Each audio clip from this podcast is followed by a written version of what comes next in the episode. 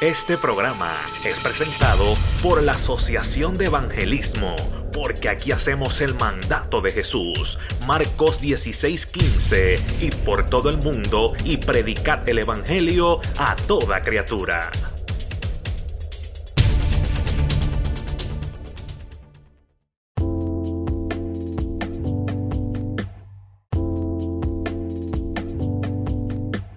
Capítulo 92. Le voy a pedir que se ponga sobre sus pies por unos minutitos. Vamos a hacer un poquito de ejercicios. Salmos capítulo 92. Yo siempre me, gozo cuando el pastor me llama para venir a esta casa, porque yo amo mucho esta casa. Yo los quiero mucho a ustedes con todo mi corazón. Y queremos mucho al pastor también y a la pastora. Amén. Salmos capítulo 92, vamos a estar leyendo el versículo 12 y el versículo 13. Cuando usted lo tenga, me va a decir un fuerte amén. Un amén como que desayunó, un amén como que usted está agradecido de la misericordia de esta mañana del Señor. Amén. Y lo vamos a leer en el nombre del Padre, del Hijo y del Espíritu Santo. El justo florecerá como la palmera crecerá como el cedro en el Líbano, plantados en la casa de Jehová, en los atrios de nuestro Dios, florecerán. Amén. Puede sentarse. Y yo quiero comenzar hablando con la iglesia de que en este capítulo 92, en el Salmo 92, pues realmente no se habla mucho, no se está muy seguro de quién lo escribió de quién se sentó a ver estas cosas y decidir si eran buenas o no. Yo creo que desde el Salmo 50 para adelante, los demás salmos son un poco difíciles de identificar quiénes los escribieron. Pero eso no tiene tanta importancia como el mensaje que vamos a traer en el día de hoy. Cuando leemos el capítulo 92, hay muchas cosas por las cuales Dios nos habla. Se dice que es una alabanza, o sea, una acción de gracia de este salmista por la bondad por las cosas buenas que Dios estaba haciendo en su vida.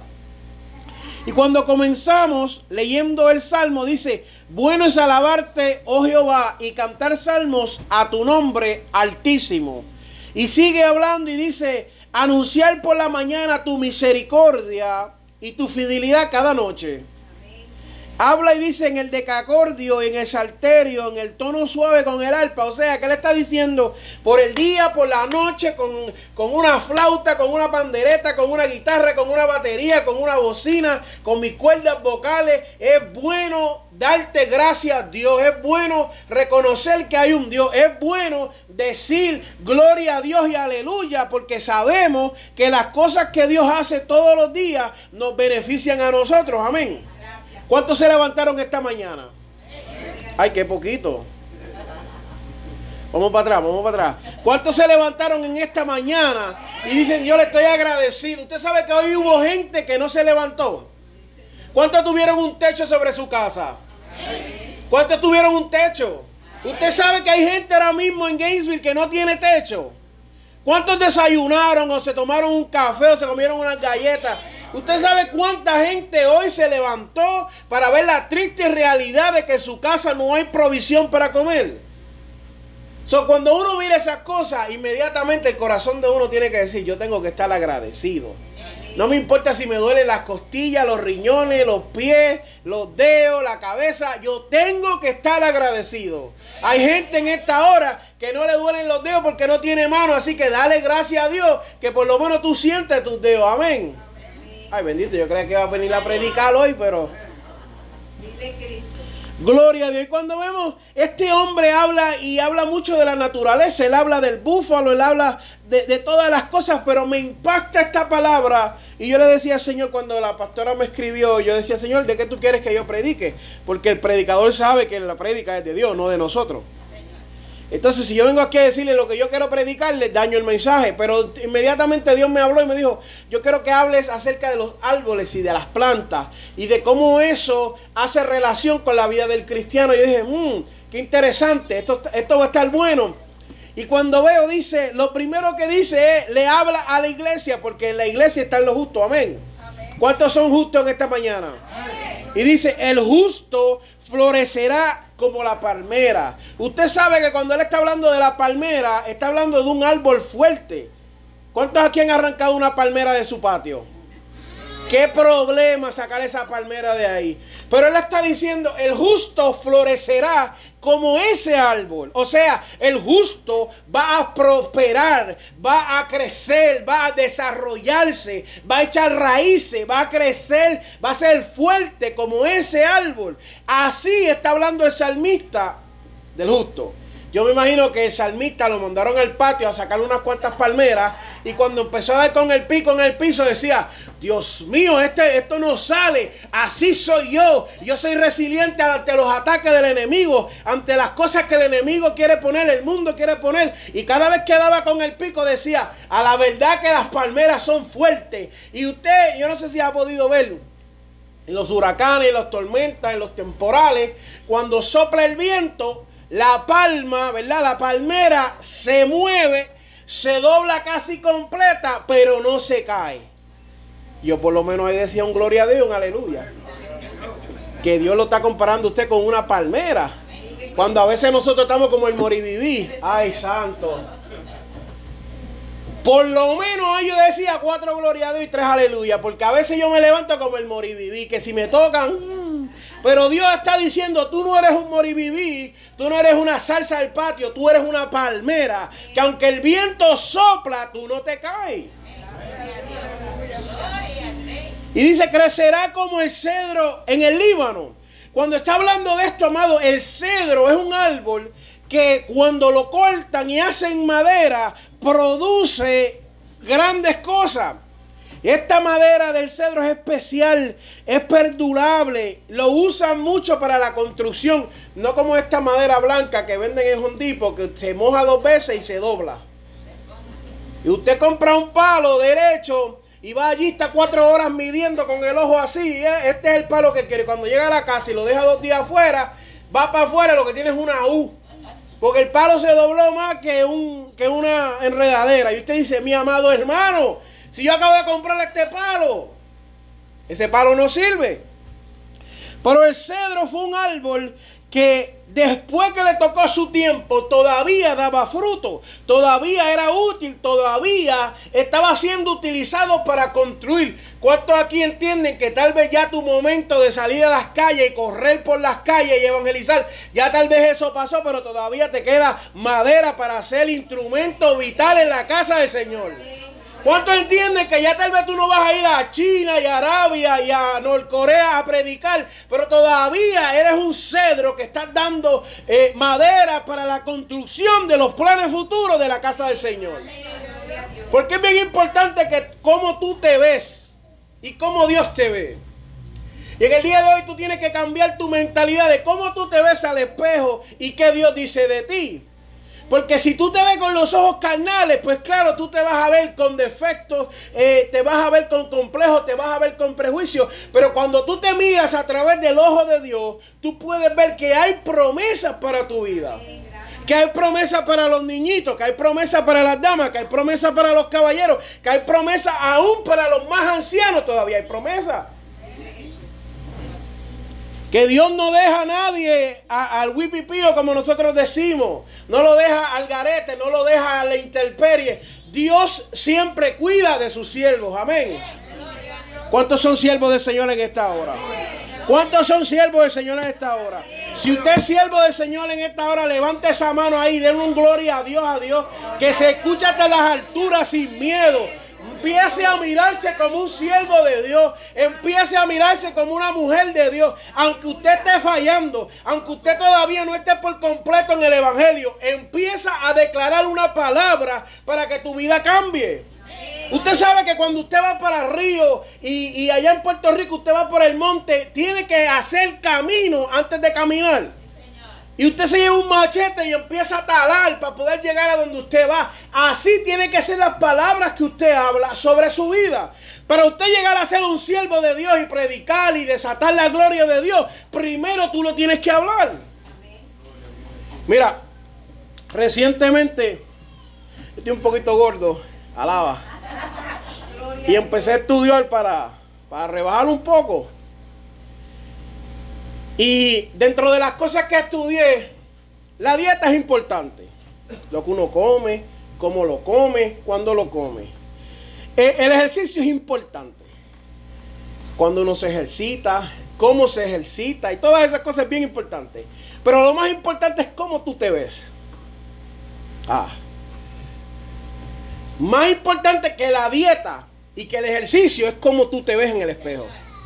Y cuando tú te miras al espejo, aunque hayas estado en dieta, todavía te ves gordo, la dieta no está haciendo efecto. Usted no está entendiendo. Cuando tú te miras al espejo y tú todavía ves el hombre del pasado, oh, pues claro que la gloria de Dios no se manifiesta porque tú estás viendo un fantasma. Tú tienes que mirarte como Dios te está mirando. ¿Y qué dice Dios que tú eres? Dios dice que tú eres como un cedro. Él dice que tú eres como la palmera. Por eso, cuando tú te miras al espejo y viene una situación, tú dices, aunque la situación me empujó y me dobló, yo vuelvo y me levanto. Aunque ahora no es el momento para yo hacer aquellas cosas, todavía puedo hacer otras cosas. Por eso cuando tú estás en el proceso de la dieta, es bien importante que psicológicamente, quiere decir que en tu cabeza tú te pongas de acuerdo contigo mismo y digas, yo estoy rebajando, yo estoy produciendo, hay algo que está sucediendo en mi vida para bien y para un cambio mejor. Porque tú puedes comer lo más bien que tú quieras, pero si todavía en tu mente te ves gordo, te ves obeso, no logras el cometido. Eso es lo que nos pasa a nosotros como cristianos. Alaba. Que de momento nos vemos como gente de antes. Y el efecto que Dios tenía en nosotros. Pero, pero espera, espera. Vamos, vamos a profundizar en eso. Por eso es que hay mucha gente que Dios los llama a predicar y dice: Yo no puedo predicar. ¿Por qué? Porque mira lo que yo hice en el pasado. Es que Dios no está importando lo que tú hiciste en el pasado. Dios le importa lo que tú vas a hacer en el futuro. No, hermano, yo no puedo cantar porque mire que yo, eso no importa delante de la presencia de Dios. Lo que importa es lo que tú vas a hacer. A Dios no le importa los recuerdos y las cosas pasadas, porque tú sabes lo que dijo en Isaías. Yo por amor a mí mismo perdono tus rebeliones. Olvídate de lo que digan los demás, olvídate de lo que diga tu mente. Acuérdate que Dios dijo, por amor a mí mismo perdono tus rebeliones. Y las agarro y las guardo en una bolsita y las meto en el fondo de la mar. Y más nunca las traigo a memoria. Eso es lo que dice Dios cuando tú dices, wow, yo hice aquello muy malo. Eso no es Dios, porque Dios ya no se acuerda de eso. Oh, wow, yo falté respeto y hablé malo y estrué. Eso no es Dios. Ya Dios no se acuerda de eso. Tú lo que tienes que acordarte ahora de lo que Dios te está diciendo. Es bien importante que entendamos que Dios nos está hablando, que Dios nos está llamando, que Dios nos está inquietando a hacer muchas cosas. Y por eso, de principio a final en la Biblia, vemos que habla de muchos árboles.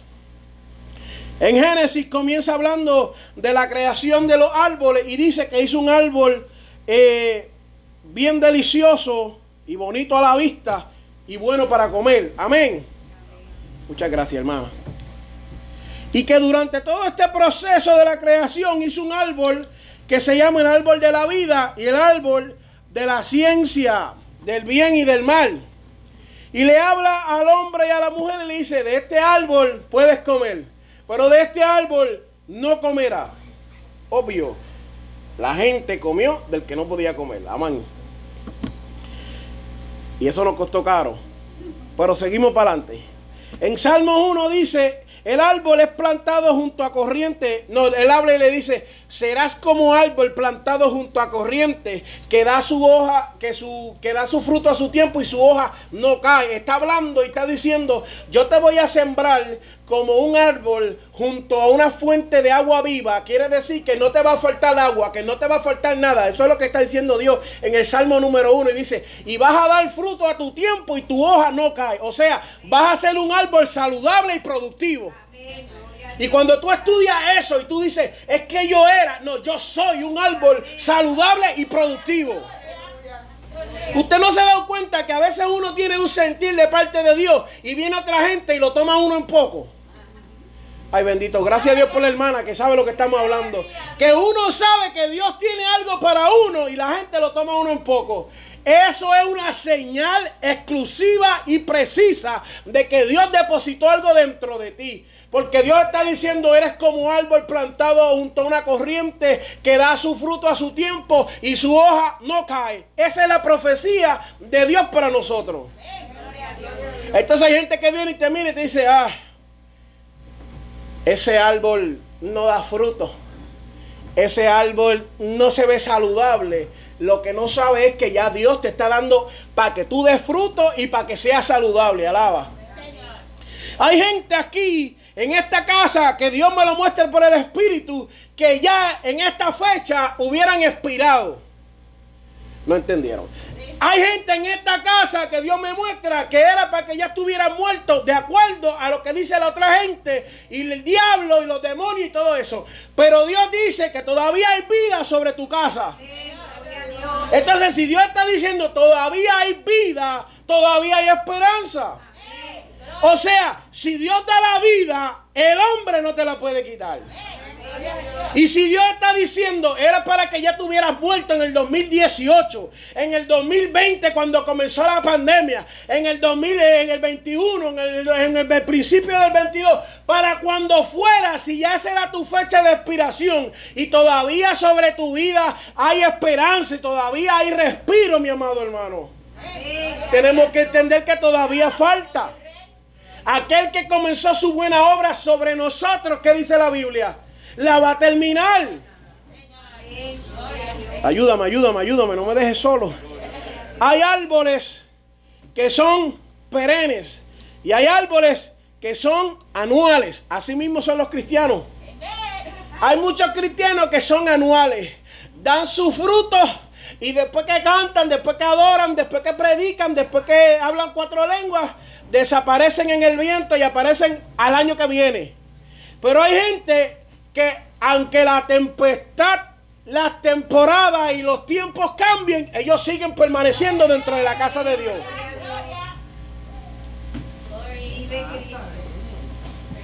Y cuando tú estudias a profundidad, hay gente que son árboles que dan un fruto y se acaba.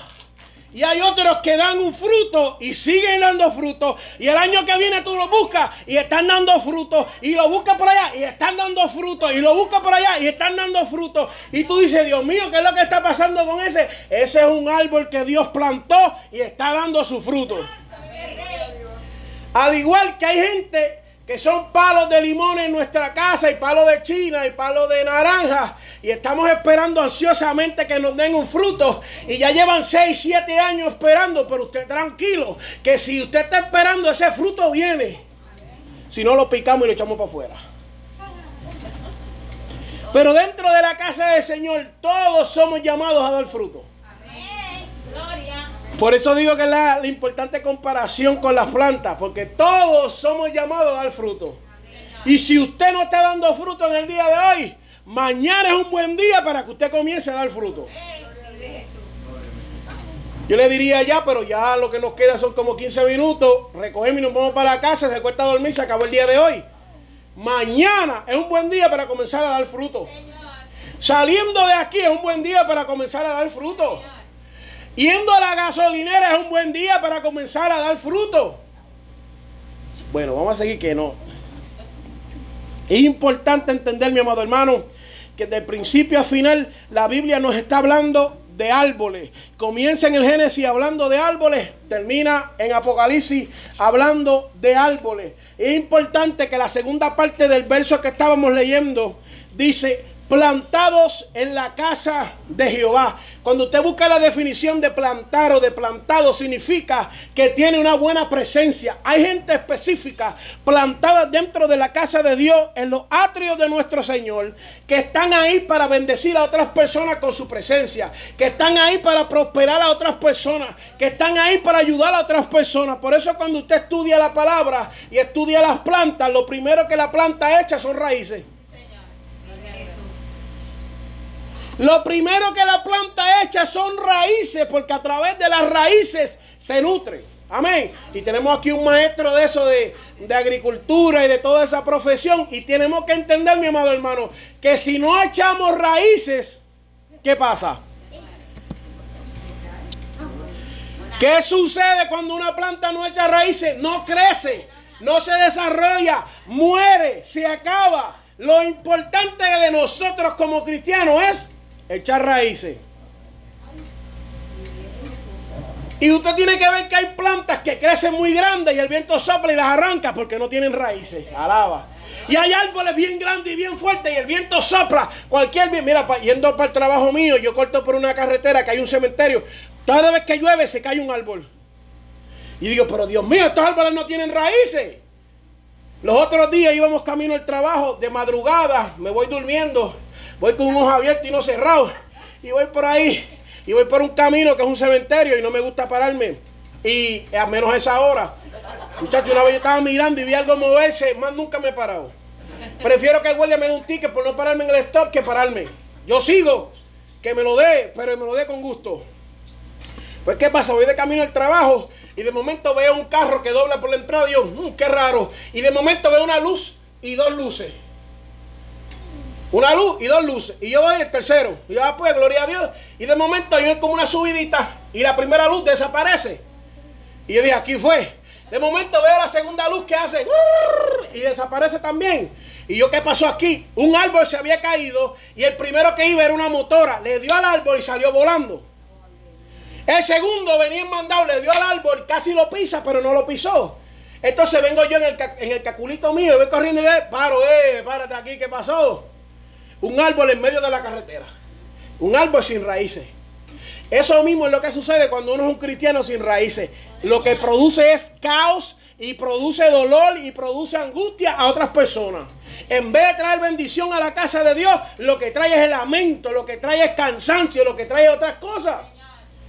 Y no le voy a decir algo, uno se cansa, como decía la hermana, a veces uno está cansado, a veces uno está desanimado. Una cosa es que tú estés pasando por un momento y otra cosa es que tú seas alguien que imparte cansancio y cansancio y cansancio. Hay gente dentro de la casa de Dios a nivel mundial que cuando te hablan te roban la fe. Y tú le vas a decir un proyecto que Dios te dijo. Ay, hermana, eso no se puede. Ay, yo, yo usted no lo hago. Mm. Yo imagino que la hermana que canta y hace sus propias alabanzas, ¿verdad? Dios se las da. En algún momento u otro tiene que haberle mostrado las alabanzas a alguien y alguien decirle, muchacha, pero ¿cómo va a ser? Y tratar de desanimarla y quitarle el don que Dios le ha dado. Porque hay gente establecida dentro de la casa de Dios que hace eso. No tienen raíces porque el árbol que tiene raíces no le hace daño a los otros árboles. El árbol que tiene sus raíces establecidas se nutre, se alimenta, no le está robando a las demás personas. Y usted va para allá, no hermano, tengo este proyecto de parte de Dios. Quiero hacer esto con la juventud. Quiero hacer esto con la niñez. Quiero hacer esto con los caballeros. Y, ay, si aquí ni hay caballeros, robándote la fe, robándote los deseos, robándote la comida y la nutrición espiritual. Por eso lo segundo, después de tener raíces, es echar un buen tronco. ¿Usted ha visto cristianos sin tronco en el Evangelio? Que van a todos los cultos, a todos los ayunos y a todas las vigilias y no dan fruto, no tienen hoja ni hacen nada. Y usted lo mira y dice, fulano de tal, eh, no se ha faltado debemos darle un premio por la asistencia en el, en el año entero. Pero fulano de tal no ora, no canta, no predica, no alaba, no apoya. Y créame que hay diferentes dones dentro de la iglesia. No todo el mundo está llamado a predicar. No todo el mundo está llamado a cantar. También estamos llamados a dar. También estamos llamados a sanar. También estamos llamados a perdonar. También estamos llamados a hacer muchas cosas más. No se equivoque porque estas cositas que suceden aquí son muy buenas y muy bonitas. Pero también Dios nos llama a tener otros dones. Pero nos llama a tener fruto, no estar sin fruto.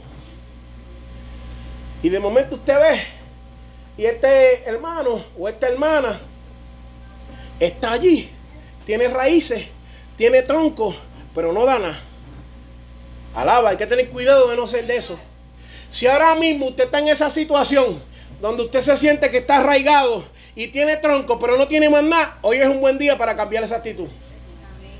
Hoy es un buen día para dejar atrás los complejos y los prejuicios y lo que la gente dijo en un momento y echar hacia adelante. Porque luego del tronco lo que viene son las hojas, las ramas. Y cuando usted estudia en el mundo, hay mucha gente que no le gusta ser árbol. Hay mucha gente que no le gusta ser parte de un ecosistema. Alaba. Nos vamos a ir aquí profundo, Otto Oppenheimer y Douglas Candelario. Cuando usted estudia a profundidad, hay gente que le gusta dar su fruto secreto y en su casa, no en la iglesia. Alaba. Y la Biblia dice que el fruto que se da en la iglesia es para la edificación de los santos. Si Dios te dio un don, si Dios te dio un talento, si Dios te dio un ministerio, es para la edificación de los santos, no para la edificación personal. La edificación personal son las lenguas. Ese mover del Espíritu, cuando el Espíritu Santo te habla y tú hablas en lengua, es para edificación personal, no para edificación de nadie más. Los demás dones y los demás talentos para la edificación de la iglesia. Y hay gente que no le gusta estar en el ecosistema. ¿Tú sabes por qué? Porque en el ecosistema los árboles unos con otros se ayudan. Ay, bendito, usted no está entendiendo. Cuando hay dos y tres árboles en una área, ese terreno está más fuerte que si hubiera uno. Por eso cuando van a hacer la inspección y lo que se llama el land, el, land surveying, miran y dicen cuántos árboles hay y qué hay aquí, qué hay allá. Esa tierra está suave, esa tierra está débil, pero cuando miran que hay muchos árboles, esta tierra está bien fuerte porque las raíces y la estructura de los árboles hace que el terreno completo esté fuerte. ¿Estaremos entendiendo lo que Dios nos está diciendo en esta hora? Nos está llamando a ser árboles dentro de un ecosistema dentro de la iglesia. ¿Qué profundidad eso? Cuando Dios nos llama, aunque tú seas un árbol chiquito, todavía tu fruto y tu mover ayuda a los otros árboles. Y el árbol grande ayuda al chiquito y el chiquito ayuda al grande. Alaba. Y el sistema de comunicación entre los árboles. Ellos se comunican los árboles no caminan como nosotros, pero sí se comunican, alaba. Los árboles, si tú siembras una mata de pimientos dulces en un lado y una mata de pimientos eh, picantes en el otro, se comunican y hasta se cambian y puede terminar teniendo o dos dulces o dos picantes. Una vez yo compré unas matas de pimientos dulces bien caras y cuando las llevo a casa las mezclo con unas picantes y hasta los pimientos morrones eran picantes. Eso se llama cross, algo ahí. Se multiplicó eso allá adentro, se comunicaron y se cambiaron, se polinizaron y cambiaron su actitud. Así debe ser el cristiano. Que cuando alguien entre por ahí sepa que lo que aquí hay lo va a cambiar. Tiene que saber el que entra por esa puerta que lo que entra por ahí tiene que ser transformado por lo que hay aquí. Lo que hay aquí es más fuerte que lo que hay allá. Importante entender eso. No nos gusta ser árboles porque el árbol toma una posición y no se mueve. Alaba. El árbol donde es plantado se queda y ahí muere. No se cambia, no se transforma, no toma vacaciones, no se va de viaje, se queda quieto ahí y dice, de aquí no me muevo. Por eso es que usted ve tanta gente y tanta falsa doctrina. Porque gente se va a coger, eh, y estoy hablando de vacaciones espirituales. El cuerpo sí necesita vacaciones, ¿ok? Vacaciones espirituales. Dejan de orar, dejan de ayunar, dejan de leer la Biblia y vienen con revelaciones que se acostaron a dormir después que se comen media paila de mantecado a darnos palabras de parte de Dios. Así te dice el Señor. El Señor no te habló a ti. Tú no tienes conexión con el Señor. Así dice el Señor a la iglesia. ¿Qué dice? ¿Qué es lo que dice? Constantemente hemos ido a iglesia donde Dios lo que está siempre es con la correa por fuera. Con el cinto para golpear, para lastimar. Nunca Dios da una palabra de restauración. Nunca Dios habla y dice que va a haber prosperidad en la iglesia. Nunca Dios trae buenas noticias a la iglesia. ¿Y qué clase de Dios le estamos sirviendo? Hay que hablar las cosas como son, mi amado hermano. Mucha gente se levanta y por su propia cuenta se ponen a decir, así dice el Señor. ¿Usted sabe qué dice la Biblia? Cuidado. No, no, no, no, no. La Biblia dice, ay de los que dicen, así dijo el Señor y el Señor no ha dicho. Si el Señor no ha dicho, no hablemos de parte del Señor porque Él no necesita que nosotros hablemos por Él. Él puede mandar a su propia... Eh, eh, lo que Dios quiera usar para hablar, lo usa. Bueno, en una ocasión se cuenta una historia que un hombre, una burra le habló. Y la, la, el animal lo miró, se paró en seco y le dice, pero ¿qué te pasa? Yo no te he hecho el trabajo que tú me has pedido tantos años. Yo que, es que la gente de antes era brava. Porque a mí me habla una burra así, ahí mismo yo me tiro a llorar. ¿Y qué voy a estar buscando? Que una burra se vire y me mire y me diga, abusador, para allá. Muchacho, ahí mismo yo cambio. Señor, aquí mismo te entrego mi corazón una vez más. Recíbeme en el libro de la vida. Ahí mismo cambio, cambio. El hombre se pone a discutir con la burra. Yo no puedo entender eso. Se pone a discutir con la burra. En la historia de la civilización hasta ahora ningún animal ha hablado otro que la serpiente. Y ese hombre no estaba vivo para la serpiente. Y este hombre era un profeta de Dios. Y la burra le habla y él se mira a la burra y dice, no, pero que tú estás mal. Y la burra dice, ¿qué tú quieres que yo haga si hay un ángel ahí con una espada? Ay, Dios mío, más miedo me hubiera dado a mí. Más miedo me hubiera dado a mí.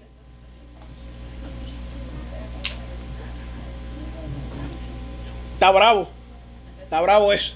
Cuando miramos los árboles, mi amado hermano, son gente que toma una posición dentro de la iglesia y no cambia. No viene la semana que viene y dice, no, ahora sí, ahora no. Ahora sí, ahora no.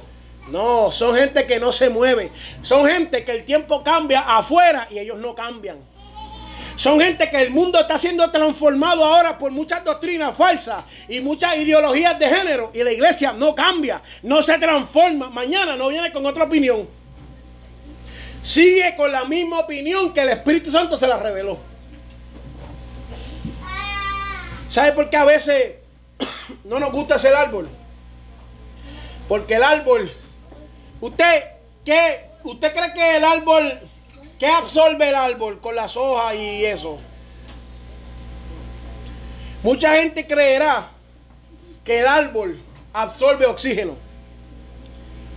Pero no es así. Usted sabe. Cuando el árbol está bien plantado, absorbe lo que nosotros tiramos para afuera, que es tóxico. O sea, que el árbol dentro de la iglesia está llamado a absorber lo tóxico y cambiarlo. Ay, ay, ay. Por eso es que es difícil el árbol dentro de la iglesia. Porque cuando nos perjurian y hablan mal de nosotros y nos tiran mintiendo, diciendo cosas, nos es difícil agarrar toda esa contaminación y transformarla en bendición. Pero como árboles somos llamados a transformar las cosas malas en cosas buenas. En cosas tóxicas a cosas saludables. Porque aquí ninguno de nosotros sin oxígeno vive. Sin oxígeno usted no puede vivir. Y usted inhala oxígeno, exhala dióxido de carbono. Y tú me estás diciendo a mí que Dios nos está llamando a nosotros a hacer árboles, aleluya, dentro de la casa del Señor para dar una buena y una bendición a estas personas, aleluya. Y cuando nosotros recibimos esa contaminación, mire, yo le voy a decir más. Cuando usted está haciendo cosas para Dios, es necesario que usted se encuentre gente que son malas. Jamás ni nunca cuando usted está inactivo en la iglesia, jamás va a encontrar a alguien que lo critica, lo señala y habla mal de usted. Nunca. Nunca, nunca, nunca. Cuando la gente habla mal de ti es porque estás haciendo algo. Cuando la gente te difama es porque estás trabajando. Cuando la gente te critica es porque tú estás haciendo algo y ellos no. Nunca la boca que te critica va a ser más grande que la boca que te bendice. Alaba. Por eso es importante que usted entienda que hay gente que va a traer composta. ¿Usted sabe lo que es la composta? Usted no está entendiendo. Hay gente que le va a tirar estiércol a usted y no saben que usted lo va a usar para crecer firme en el Señor. Por eso nosotros han dicho, y este mensaje no se trata de mí, pero le quiero dar un ejemplo para que usted no se desanime. De nosotros han dicho cuántas cosas y nosotros seguimos trabajando. Y dice, tú no eres cristiano porque eres muy joven. Y tú no eres cristiano por esto. Y, tú no eres, y uno no entiende ni por qué a veces una señora me dijo, tú estás fornicando porque estás gordo. ¿Y qué explicación es eso? Tú te ves gordito Quiere decir que está fornicando. Y yo me quedé, alaba la gloria. Y yo dije, pero ¿de dónde esta señora saca eso? Y muchas cosas más que no han dicho. Pero yo sigo caminando. Una vez hice una asociación de evangelismo, todavía está activa, todavía estamos evangelizando, todavía estamos trabajando en las calles. Eh, en el principio de agosto repartimos 400 y pico de mochilas a niños sin mochilas para empezar la escuela. No solamente la mochila, sino que la mochila tenía pegas, tijeras, lápices, papel, libreta, tenía de todo. Cuando usted está moviéndose para el propósito de Dios, usted no se puede parar por la gente que está diciendo cosas. Usted sabe cuánta gente me quiso robar la bendición de camino a Canaán. Pero yo voy a decir un secreto entre usted Cuando Dios te llama a hacer algo, no te detengas por los perros que están ladrando. Sigue de camino a la Canaán. Siempre que tú vas a un sitio, siempre sale un perro a ladrar. Eso es lo que son unos perros ladrando. Si yo me hubiera detenido, mi amado hermano, ¿usted sabe qué? Que a mitad de eso yo me como que me dudé, como que me entró pánico. Y yo dije, Dios mío, nos vamos a llegar a, a 200 mochilas, que era la meta. Llegamos casi a 500. Y yo dije, ay Dios mío, ¿y qué vamos a hacer ahora?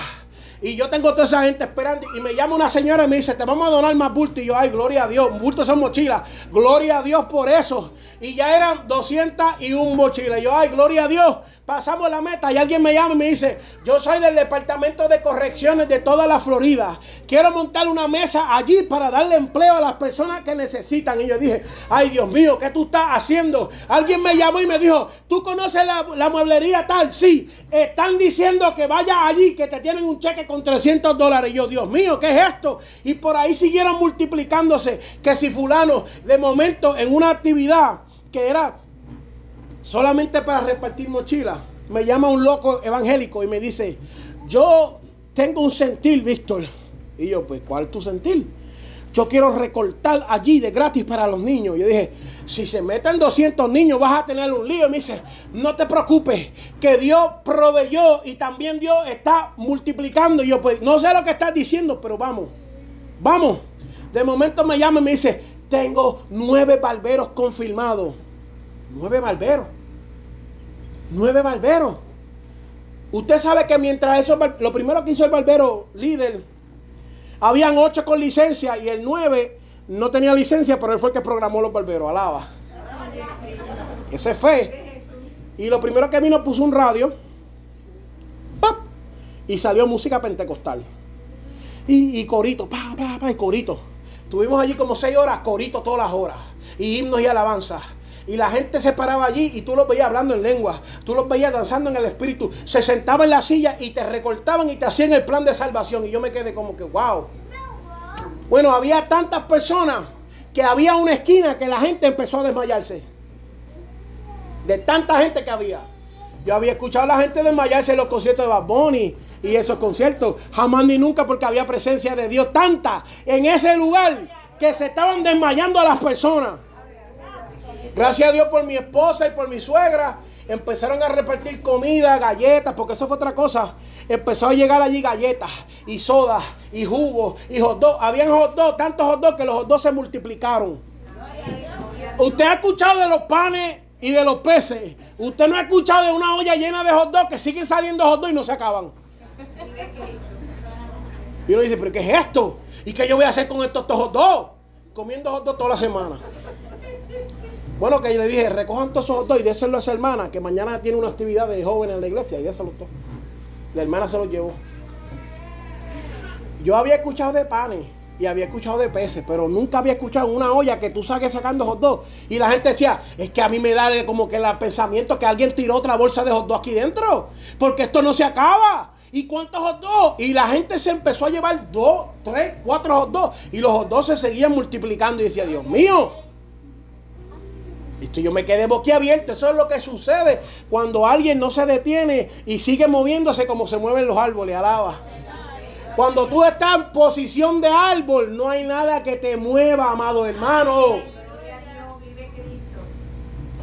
Hablamos de la raíz, hablamos del tronco, hablamos de la rama, hablamos de las hojas, hablamos del proceso de cambiar eh, el, dióxido de carbono a oxígeno. Pero te voy a hablar algo de lo más importante. Y si no te acuerdas de nada más, acuérdate de esto. Apartado del Señor, nada podemos hacer. Un árbol que le arranca en las ramas, mueren. Un árbol que se sale de la presencia de Dios, perece. Lo más triste es que tú estés deshierbando, limpiando la yarda, limpiando el patio y sin querer le tumbes una rama a un árbol que tenía flores para darte acerola. Eso te duele a ti hasta en el profundo de tu corazón. Que tú estés limpiando con el trimmer, con el weed y le dejas un árbol y lo lastimes y se seque. Apartado de Dios, nada podemos hacer. Juan capítulo 15, versículo 5, versículo 5 dice que apartado de Él nada podemos hacer, mi amado hermano. Tenemos que entender que además de ser cristianos que tenemos raíces, tenemos que estar arraigados en el Señor. Mira, amado, con esto yo termino. Hoy en día, en el mundo que vivimos, suceden muchas separaciones. Vamos a cerrar aquí para que no le dé miedo. Mire, suceden muchas separaciones. Amén. Mucha gente se separa de sus padres, muchos de su madre, muchos de su esposo, de su esposa, de sus hermanos, de sus hijos. Hay muchas separaciones. El mundo inculca que nos separemos. El mundo. Dios no, el mundo. Dios dice, mira, fíjate lo que Dios dice. El hombre se unirá a su mujer y saldrán de la casa de su papá y de su mamá. Pero todavía le dice, honra a tu papá y honra a tu mamá. Escucha bien, para que no haya malentendido. Y el mundo te da a entender que hoy día usted puede ser espiritual sin estar en conexión con Dios. Y va más allá a decir, y usted me perdona como yo lo perdono a usted y lo amo, pero dicen, yo no soy religioso, yo soy espiritual. Eso es un disparate. Porque la gente que es religiosa son la gente que buscan a Dios. Los espirituales son los que Dios busca. Y ser religioso no es malo. Porque en la religión usted busca agradar a Dios. Ya. Ahora, hay gente que son religiosos fanáticos que, te dicen, no, tú no puedes celebrar el cumpleaños, tú no puedes vivir tu vida, tú no puedes hacer esto, tú no puedes todo esto, lo otro, aquello. Esa gente que cree cosas fuera de la doctrina que da la Biblia, esa gente está mal. Estos son religiosos extremistas, fanáticos. Cuando tú te vas al Islam, al Corán, eso es lo que ellos practican. La mujer no puede hablar, la mujer no puede hacer esto, la mujer no... ¿Que usted se imagina una iglesia sin mujeres?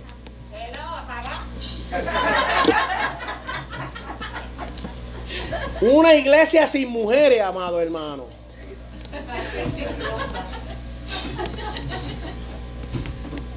Pero muchos de ellos practican y creen que la mujer no tiene ningún valor. Por eso es que usted oye que hay, mire hermano, es que esto es bien importante entenderlo. Es súper, súper importante entenderlo. La religión y el evangelio, como usted le quiera poner el nombre, el pentecostalismo, la iglesia, no se basa en lo que nosotros queremos hacer, se basa en lo que Dios quiere hacer. Y apartado de Dios no podemos hacer nada. Ningún proyecto, ningún eh, programa ninguna cosa que queramos hacer, podemos hacer sin Dios, aleluya. Y muchas veces nosotros entendemos, este es el mejor camino. Cuidado. Cuidado, dice la Biblia, el hombre que cree en su propia opinión que está bien. Cuidado. Porque las cosas son como son y como dice la escritura, nos guste o no nos guste. Esto no cambia a nuestro gusto. Esto no cambia a nuestro deleitar. La Biblia habla y a la misma manera como te sana, también te da un cocotazo. De la misma manera, donde Dios dice, mire, es que la palabra es tan profunda que el mismo Dios que mandó a construir el arca fue el mismo que dio la orden para que cerrara la puerta del arca. Uf. Usted puede entender eso, mi amado hermano. Así que yo creo que hemos sido bastante claros de lo que hemos hablado en el día de hoy, bastante ilustrativo con el mensaje que Dios ha querido dar. Y le vuelvo y le hago hincapié. Apartado de Dios no podemos hacer nada. Usted me puede decir, mira hermano, yo no soy joven, o no soy anciano, o no soy adulto, o no me siento bien, pero usted no me puede decir, yo no estoy fuera de la presencia de Dios. Es importante, mira, es más, es vital que no importa la hora, el día, el año, el mes, su edad, usted esté agarrado del Señor. Es importante que usted esté agarrado del Señor. Yo, yo le quiero decir algo con todo mi corazón. Esta iglesia tiene promesa. Y yo no lo digo aquí porque yo quiero traerle una palabra profética o porque yo quiero adobar el pavo, como dicen. No me interesa eso. Yo los amo como ustedes son y ustedes me aman como yo soy. Esta iglesia tiene promesa aquí, mi amado hermano. Esta iglesia tiene promesa en este lugar. Aquí hay promesa. Aquí la hay. Aquí hay promesa. ¿Usted está creyendo eso? Usted, usted se está mirando en el espejo y está diciendo, en esta casa hay promesa. Aquí hay promesa, mi amado hermano, de sanidad. No espere que venga profeta ni predicador de ningún otro lado. Aquí dentro hay dones de sanidad. Y vuelvo y repito, yo no se lo estoy diciendo para congraciarme con usted, porque el día que usted esté mal, usted sabe que yo le suelto la pedra duro y como salga. Pero también hay que entender que en esta casa hay dones, mi amado hermano. Aquí hay dones de revelación que Dios está revelando y la gente se está quedando callada. Hay dones de revelación para que tú hables la revelación que Dios te está dando. Aquí hay dones, mi amado hermano. Hay dones y hay talentos para que se usen. No te tomes en poco. No te tomes en poco. Vamos a ponernos de pie.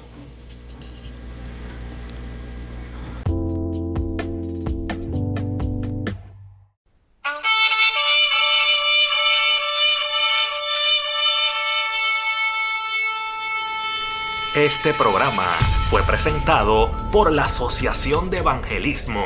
Hebreos 4:12. Ciertamente, la palabra de Dios es viva y poderosa y más cortante que cualquier espada de dos filos. Penetra hasta lo más profundo del alma y del espíritu, hasta la médula de los huesos y juzga los pensamientos y las intenciones del corazón.